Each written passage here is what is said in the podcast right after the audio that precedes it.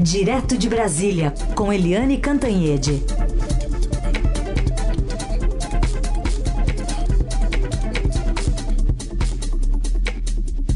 Oi, Eliane, bom dia.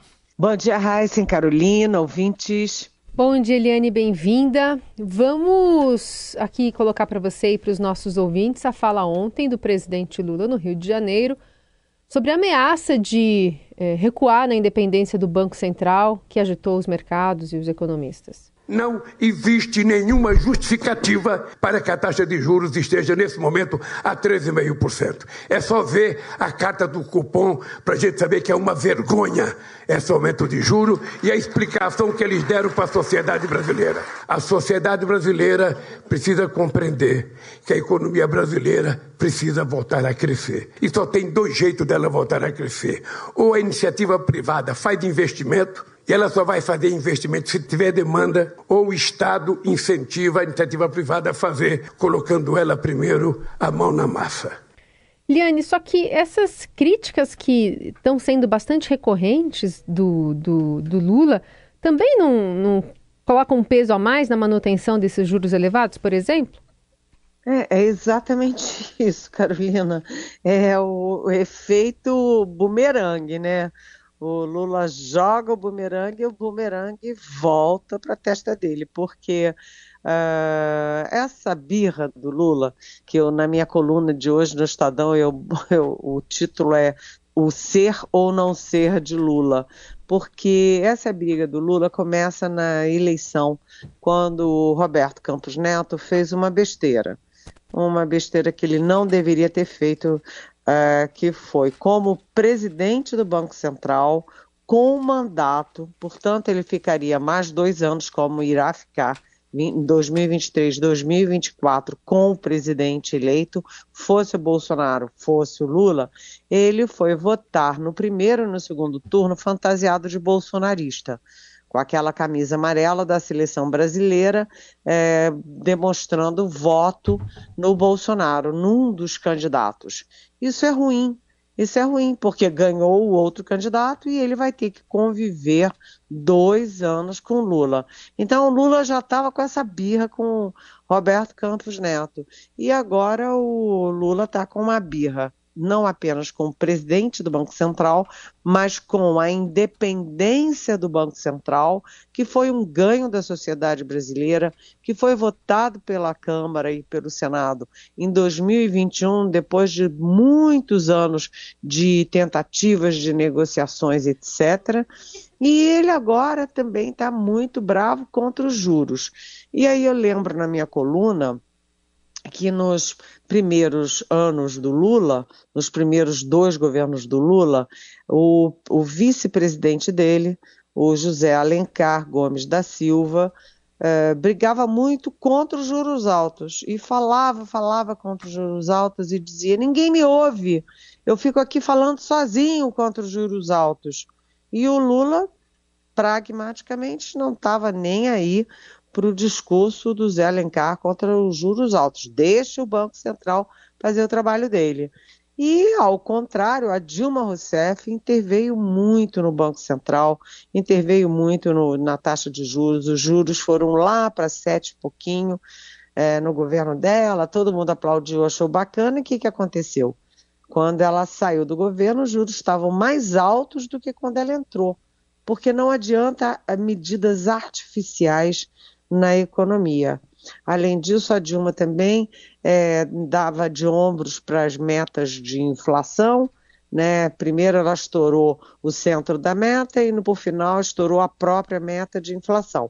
Claro, se você estoura a meta da inflação, você vai aumentar os juros, a economia não, não, não, não, não cresce e não gera emprego. Isso é uma roda viva né? É a chamada roda viva. E o Lula, portanto, eu pergunto na minha coluna, se o Lula quer repetir os êxitos dos dois primeiros mandatos dele ou se quer repetir os erros do mandato da Dilma Rousseff. É exatamente isso que está em questão. O Lula, o tempo inteiro, está atacando o Banco Central, está atacando os juros e atacando o próprio Roberto Campos Neto. É uma guerra que quem é que lucra com isso? Nem o Brasil, nem a economia, muito menos o próprio governo Lula. Mas ele está com isso na cabeça. Bom, Helene, ainda nessa posse do novo presidente do Banco Central, Alígio Mercadante, o presidente Lula falou dos atos golpistas do de último dia 8 de janeiro, um mês amanhã. A gente vai ouvir o que ele disse. Esse país precisa voltar, porque se ele não voltar, a gente não sabe até quando que a gente vai segurar porque o que aconteceu no Palácio do Planalto, no Palácio da Verdada, na Suprema Corte e no Tribunal, foi uma revolta dos ricos que perderam as eleições. Foi uma revolta de muita gente rica que não queria perder as eleições. Nós não podemos brincar. Porque um dia o povo pobre pode se cansar de ser pobre e pode resolver fazer as coisas mudarem nesse país. Como que você avalia, Helene? Olha, eu avalio como um erro do presidente Lula. É mais um erro do presidente Lula. Por quê? Porque é, o bolsonarismo teve 57 milhões de votos, foram milhares de pessoas em torno dos quartéis, né? E foi aquela gente maluca, louca, terrorista que invadiu os, os palácios, né? O Supremo, o, o Palácio do Planalto e o Congresso Nacional, mas aquilo não é uma guerra de rico contra pobre, não. Né? Isso não é uma guerra de rico contra pobre. Tinha ali muita gente de classe média, muita gente de classe média baixa, né? É, é uma visão de mundo, é uma é, irritação com as coisas, é, você pode ter várias interpretações, mas aquilo ali não é rico contra pobre. Não é rico contra pobre. O Brasil tem é, grandes fortunas, é, extremamente ricas, né, e extrema pobreza, milhões de pessoas na miséria. Mas a guerra do Brasil não é entre um e outro, é uma guerra histórica, cultural, né, que eu, a gente sempre fala aqui, o grande problema mãe do Brasil é exatamente a injustiça social, né, a desigualdade social. Mas eu acho que o Lula botar isso num contexto de golpismo, é, sabe, é um negacionismo sobre a realidade. É um negacionismo é negar que muita gente da classe média e da classe média baixa, inclusive, não admitiu, não aceitou que ele tenha sido condenado, depois descondenado, tenha virado presidente, é, ou seja, está tudo muito confuso, muito embolado para o Lula resolver fazer guerra de classes a essa altura não é bom. O Lula fez um governo de frente ampla, né, que tem, tem o PT, tem a esquerda, tem centro, tem centro-direita, tá até agora abocanhando uma parte do próprio PL, aí uma avaliação de que 25%, um quarto do PL, que é o partido do Bolsonaro, já, já esse um quarto já está se bandeando para o lado do Lula e, hum, e, o Lula fez um governo para todos. Ele começou dizendo: não tem dois Brasis, tem um Brasil só. E ele prometeu governar para todos, prometeu união. Né? Se ele começa a fazer esse tipo de coisa, essas, isso só irrita, só aumenta a divisão do país e isso é ruim para ele e para todo mundo. Eu me lembro uma vez, uma coluna que eu fiz há muitos anos atrás, quando Lula botou a culpa de alguma coisa em quem tem olho azul. Como eu tenho olho azul, eu escrevi uma coluna dizendo: olha, desculpa, eu quando era jovem é, até me torrava na praia, estraguei a minha pele toda, porque eu queria ficar morenaça, achava um horror ser branquela. Mas, é, desculpa, mas eu não tenho culpa pelas mazelas brasileiras, porque eu tenho o olho azul. E quem trabalha, quem tem salário alto, uh, que não seja às custas do governo, que não seja às custas de maracutaia, não pode ser tratada assim pelo presidente da República. Aliás, eu gostaria de lembrar que nos dois primeiros governos do Lula, os bancos se deram muito bem, o setor privado se deu muito bem e, portanto, não sei Se é o caso do Lula ficar é, aí, sabe, com uma luta de classes a essa altura. Defender a extrema pobreza, somos super a favor. Defender a democracia, super a favor. Mas criar guerra de classes a essa altura é tudo que o Brasil não precisa. Eliane Cantanhede segue conosco direto de Brasília e fala sobre a capa do Estadão de hoje, né? Sobre essa supercomissão. O orçamento secreto, vocês se lembram, ele foi extinto pelo Supremo, mas o Congresso encontrou uma forma para manter o controle sobre as verbas federais. Então, antes os parlamentares direcionavam recursos para os seus redutos e agora esse dinheiro será apadrinhado por comissões temáticas do Legislativo. Queria que você já respondesse essa minha provocação a partir de uma pergunta também que chega da nossa ouvinte Maria Eliane. Ele quer, ela quer saber que consequências você vê nas denúncias sobre ministros de Lula em um mês de governo e nada acontecer. O que o presidente comentou na prosse, se errar, sai do governo, era uma frase de efeito, se referindo né, ao uso também do orçamento secreto pelo ministro das Comunicações. Mas vamos lá, começando sobre a supercomissão. Pois é, vamos lá com a supercomissão, porque a reportagem do Daniel Vetterman mostra que está em vigor aquela aquele velho lema, né? Uh, que é do Einstein, nada se cria, tudo se transforma. Né? Não se cria um orçamento diferente, mas se transforma o orçamento secreto. Né? Então, assim, com o fim do orçamento secreto, o Congresso adotou esse novo mecanismo para controlar uma fatia maior de dinheiro público. Então, pela primeira vez, uma comissão sozinha, que é a comissão, olha só, de desenvolvimento regional e turismo do Senado, terá 6,5 bilhões de reais para gastar. É um valor assim chocante e é uma verdadeira supercomissão que vai ser mais importante do que seis ministérios. Seis, é, com esses 6,5 bilhões de reais, né, essa comissão vale mais do que seis ministérios. Então, é melhor ser presidente dessa comissão do que ser um de seis ministros do, do governo. É, é, curioso porque o Daniel, inclusive, faz uma comparação, né? Porque nos anos anteriores os valores para as comissões foram muito menores. Em 2020, é, as comissões tiveram 640 milhões de reais. Imagina, as comissões tiveram 640 milhões. Agora, uma única comissão tem 6 bilhões e meio. Né? Em 2021, os recursos foram zerados, não tinha recursos. E no ano passado, 2022, foram 330 milhões. Ou seja, como é que você pula é, de, de, de 330 milhões de um ano para 7 milhões e 600 milhões em 2023.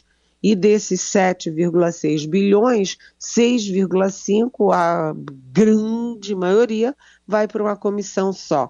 E uma comissão de desenvolvimento regional e turismo né, do Senado. Aí, por trás disso, aí é que está o complicado, está aí a aliança do presidente reeleito do Senado, Rodrigo Pacheco, com o antecessor dele, o Davi Alcolumbre, um senador que hum, é, conseguiu, assim, é, o grosso do dinheiro do orçamento secreto, ele que é do extremo norte do país e que usava o dinheiro para comprar tratores no Paraná, muitos e muitos e muitos quilômetros distante da base eleitoral dele. Bem, as comissões ainda estão ah, em aberto, né? Quem vai presidir as comissões e a gente tem que ficar de olho. Quem é que a dupla Rodrigo Pacheco, Davi Alcolumbre vai meter nessa comissão com tanto dinheiro? Porque, olha, é, eu até posso acreditar em Papai Noel, eu sou uma crente, eu enfim, sou uma poliana, mas cá para nós, acreditar que não tem rolo numa comissão que leva 6,5 bilhões de um total de 7,6 bilhões de todas as comissões, aí tem, né, Carolina? Aí tem. Agora eu vou responder a pergunta da Maria. Oi, Maria, bom dia, bem-vinda. Olha, é... como é a sua pergunta mesmo?